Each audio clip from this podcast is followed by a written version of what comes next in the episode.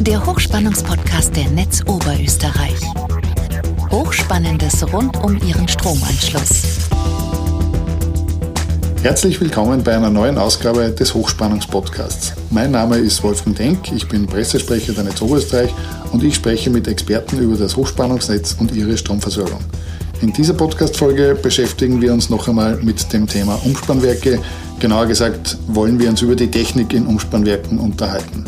Bei uns ist heute wieder Bernd Reichhuber. Er ist im Hochspannungsteam der Netz Oberösterreich zuständig eben für den Bereich der Umspannwerke und seine Aufgabe dreht sich um die Planung, den Bau und die Wartung bzw. die Erneuerung von Umspannwerken. Hallo Bernd, schön, dass du wieder Zeit für uns hast. Hallo, Servus Wolfgang.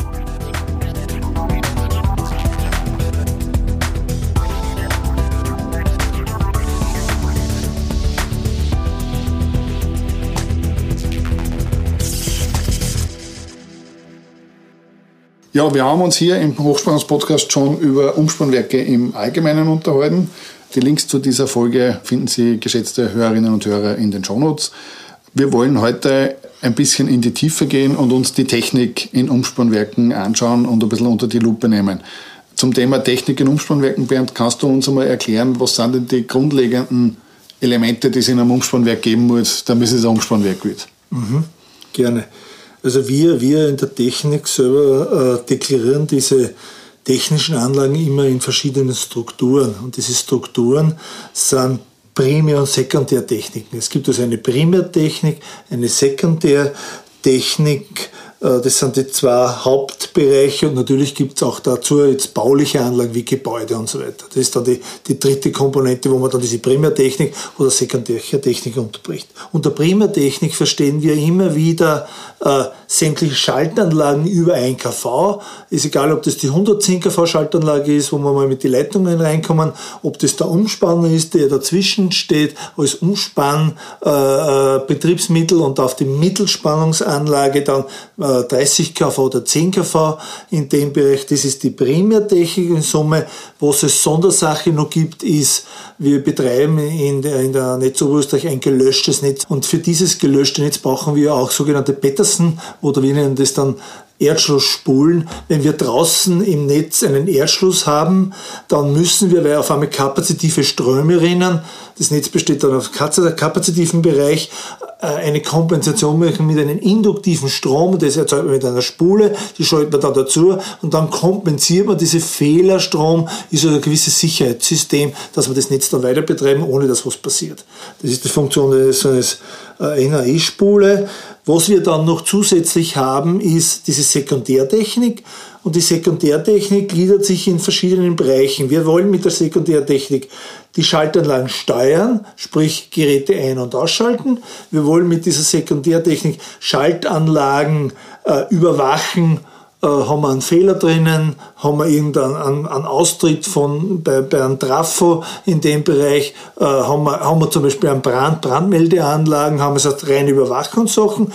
Was wir als zweite sehr wichtige Funktion haben, ist, sind Schutzeinrichtungen. Das heißt, wir haben dort Messgeräte drinnen, die den Fehler erkennen, der außerhalb irgendwo beim Umspannwerk auf einem Kabel, auf einer Leitung ist und man kann dann ohne Probleme mit diesem Schutzgerät selektiv den Abzeig wegschalten, das Kabel, das rausgeht, wegschalten oder die Freileitung auf der 110er abschalten und man kann wirklich selektiv jetzt gewisse Bereiche, die fehlerhaft sind, wegschalten und andere Bereiche funktionieren nur einwandfrei. Was wir nun zusätzlich haben, ist, wir haben sogenannte Steuerungseinheiten auf der Sekundärtechnik, wo wir die Anlagen steuern. Und damit diese funktionieren, brauchen wir sogenannte unterbrechungslose Stromversorgung, USV, die bestehen aus Batterien, Gleichrichter, Wechselrichter. Das heißt, grundsätzlich ist es so, eine Schaltanlage hat die Aufgabe, wenn überhaupt kein Strom mehr da ist, auch in sich zu funktionieren. Das heißt, diese Steuerung, Schutz und Regeleinheiten werden gleichstrommäßig unterstützt und funktionieren natürlich zwischen 8 und 24 Stunden separat, also äh, äh, autark eigentlich.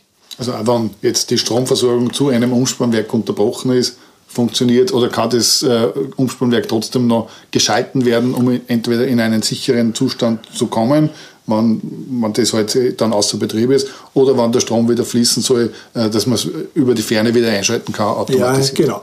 Guter Tipp von dir, Fernsteuerungen haben wir auch noch. Also wir dann steuern, nicht nur vor Ort. Grundsätzlich sind alle Umspannwerke, die wir haben, nicht besetzt. Wir dann generell von Linz aus in Oberösterreich alles fernsteuern. Dazu braucht man Fernsteuerungen, Fernwirkeinrichtungen und dazu braucht man auch diese äh, Gleichstromanlagen, damit, wenn irgendwo eine Region ausfällt, dass ich mein Umspannwerk ohne Probleme, also zwischen 8 und 24 Stunden ohne Probleme äh, betreiben kann. Du hast jetzt sehr stark gesprochen, also äh, Anlagenteile wie, wie Brandmeldeanlagen oder, oder irgendwelche Sicherheitsüberwachungen. Äh, sowas gibt es ja, ich sage mal, nicht nur in einem Umspannwerk, das ist ja ein Gewerk, das in, in, sehr vielen Objekten vorkommt. Aber speziell jetzt gesehen auf ein Umspannwerk äh, ist wahrscheinlich ein zentrales, oder wenn nicht das zentrale Element der Umspanner selber, also der, der mhm. Umspanner oder, oder der Transformator in diesem Umspannwerk. Technisch gesehen werden wir jetzt einen kurzen Physikexkurs brauchen für unsere Zuhörerinnen und Zuhörer. Bernd, wie funktioniert denn äh, ein Transformator oder, oder, oder ein Umspanner?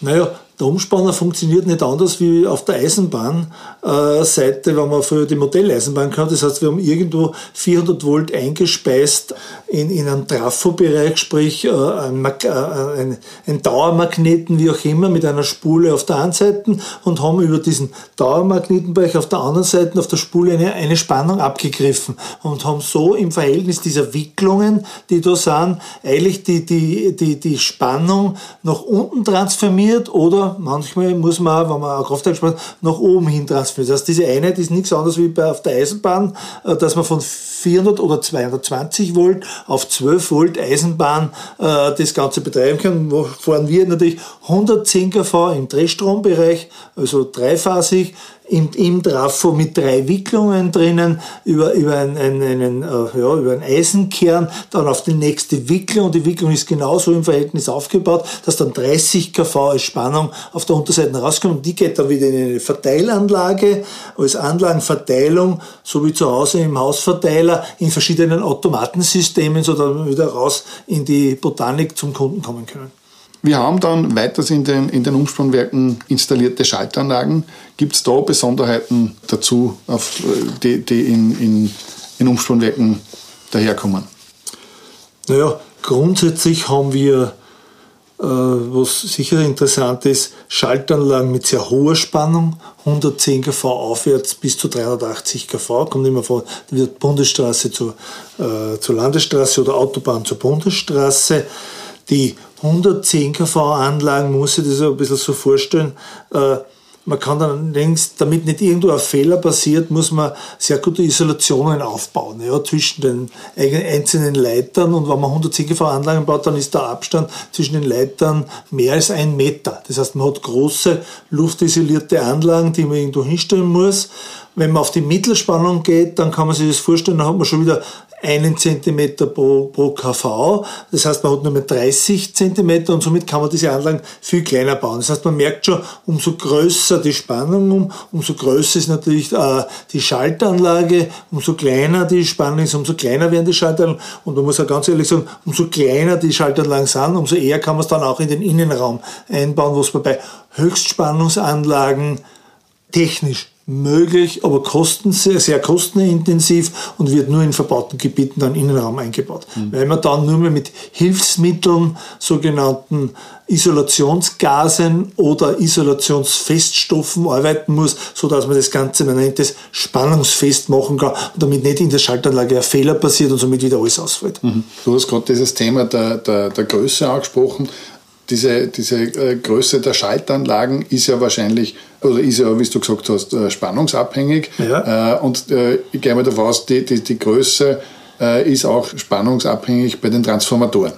Absolut, ja. ja. Also ein Trafo 110 auf 30 hat sicher eine Größe von, von 8 Meter Breite bis zu 5 Meter Tiefe und eine, eine Höhe von 4, 5 Meter. 30 auf 0,4 kV Verteiltrafo, da draußen in der Trafostation, da reden wir von 2 Meter mal 1 Meter und vielleicht 1,5 Meter hoch. Also da reden wir andere Kubaturen.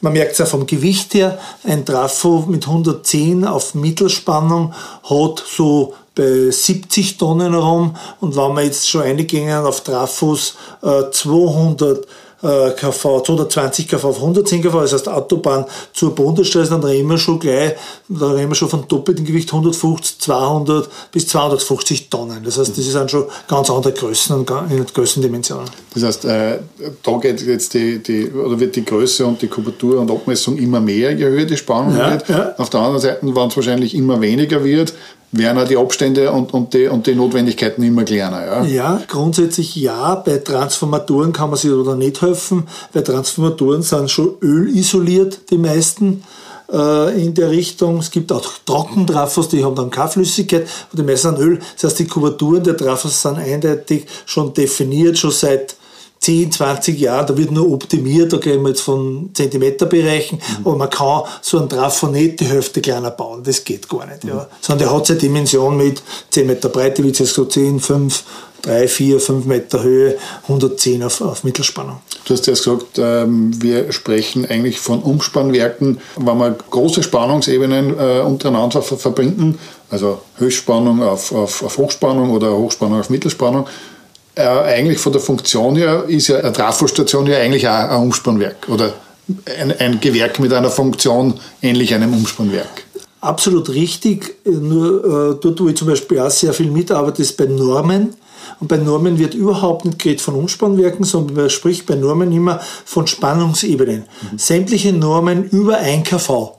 Und da ist es egal, reden wir jetzt von einem Trafo-Umspannwerk oder reden wir nur von einem Schalternwerk, sondern wie bauen wir eine Anlage über ein KV nach deren Norm. Ja, wir dann nur als Techniker oder im Verteilnetz unterscheiden zwischen Umspannwerk, da reden wir immer von höchst auf Hoch- oder auf Mittelspannung und dann reden wir von den sogenannten Stationen, äh, 30 auf 10 oder 30 auf 0,4 kV. Das sind ja nicht drauf. Es gibt sogenannte Umstationen, man redet wieder von Stationen, da reden wir von 30 auf 10. Das heißt, in der Region draußen haben wir sogenannte Trafel. dann immer reden wir sehr stark von den Niederspannungsverteilern oder Anlagen. Das sind reine Anlagen, wo wirklich nur mit einem Kabel oder mit einem Freileiter reingegangen wird, 400 Volt oder 220 Volt und das sind dann nur mehr Verteilkästen, die dann beim Kunden direkt oder in der Anlage des Kunden drinstehen stehen. Also das sind diese Kästen, die man normalerweise neben der Straße am Garten genau. irgendwo stehen sieht. Genau, richtig, ja. ja. Weißt du das gesagt hast, ähm, dass man österreichweit sie, sie Normen setzt, kann man sagen, dass Umspannwerke von der Grundfunktion und von der, von der Grundnormung in Österreich alle gleich sind?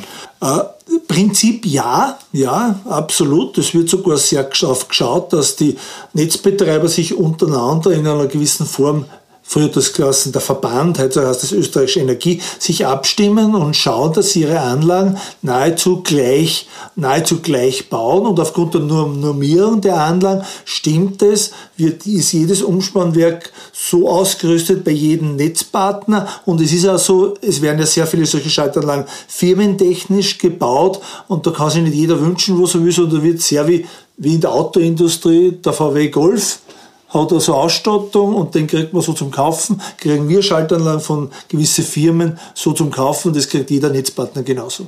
Das heißt, da ist einfach die, äh, äh, oder möglichst vereinheitlicht, um die Effizienz zu steigern. Absolut, ja, ja. Wird das sehr stark standardisiert. Es ist bei uns in der Netz Oberösterreicher so, wir haben da eine gute Standardisierungsgruppe, äh, die eigentlich die Umspannwerke vielleicht maximal in den Zeitzonen, dass sich was entwickelt, aber eigentlich das Umspannwerk XY, wenn wir nächstes Jahr das äh, Umspannwerk Y bauen, schaut es aus wie das X. Alles klar. Bernd, ich sage danke für diesen, ich sage mal, doch technischen Einblick in das Thema Umspannwerke äh, und wir hoffen, dass äh, für den einen oder anderen Hörer oder Hörerin äh, was dabei war und ich glaube, wir werden uns zu dem einen oder anderen Thema nochmal hören. Danke, Bernd. Okay, danke, Wolfgang.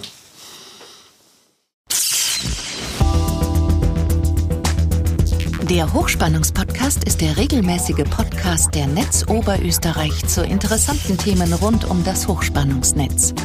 Alle Folgen zum Nachhören finden Sie auf hochspannungspodcast.at.